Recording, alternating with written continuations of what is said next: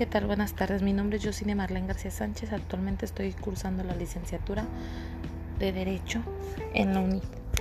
El día de hoy vamos a hablar acerca del derecho informático, que es un conjunto de leyes, de normas y de principios aplicables a los hechos y actos derivados de la informática.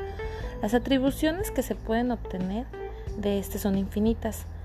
Hay obligaciones que se llegan hacer de mucho a poco, sin embargo es necesario que se asesore respecto al debido mencionado traspaso de información, ya que se maneja de diferentes lugares.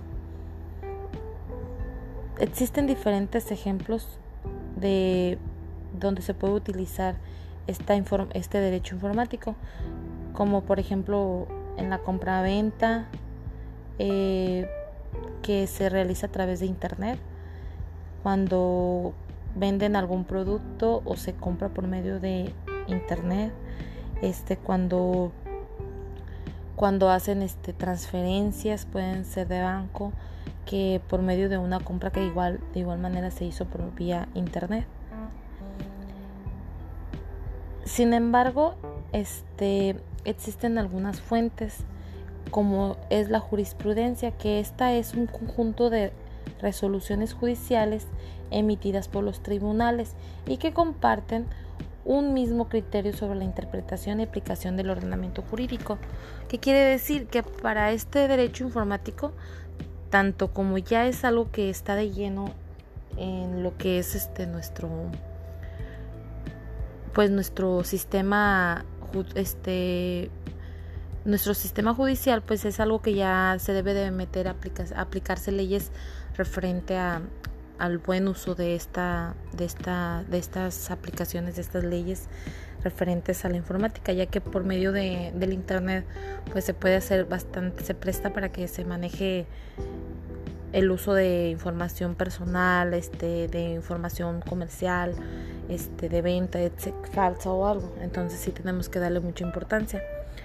Eh, por eso también otro de las fuentes sería que cuenta con principios generales del derecho, que pues estos son los que los definen como que no deben de violarse, no deben de, de, pasarse por alto, por eso debe de respetarte esos, esos principios, ya que por eso esta es la que constituye toda la, la estructura de, este, de esta materia.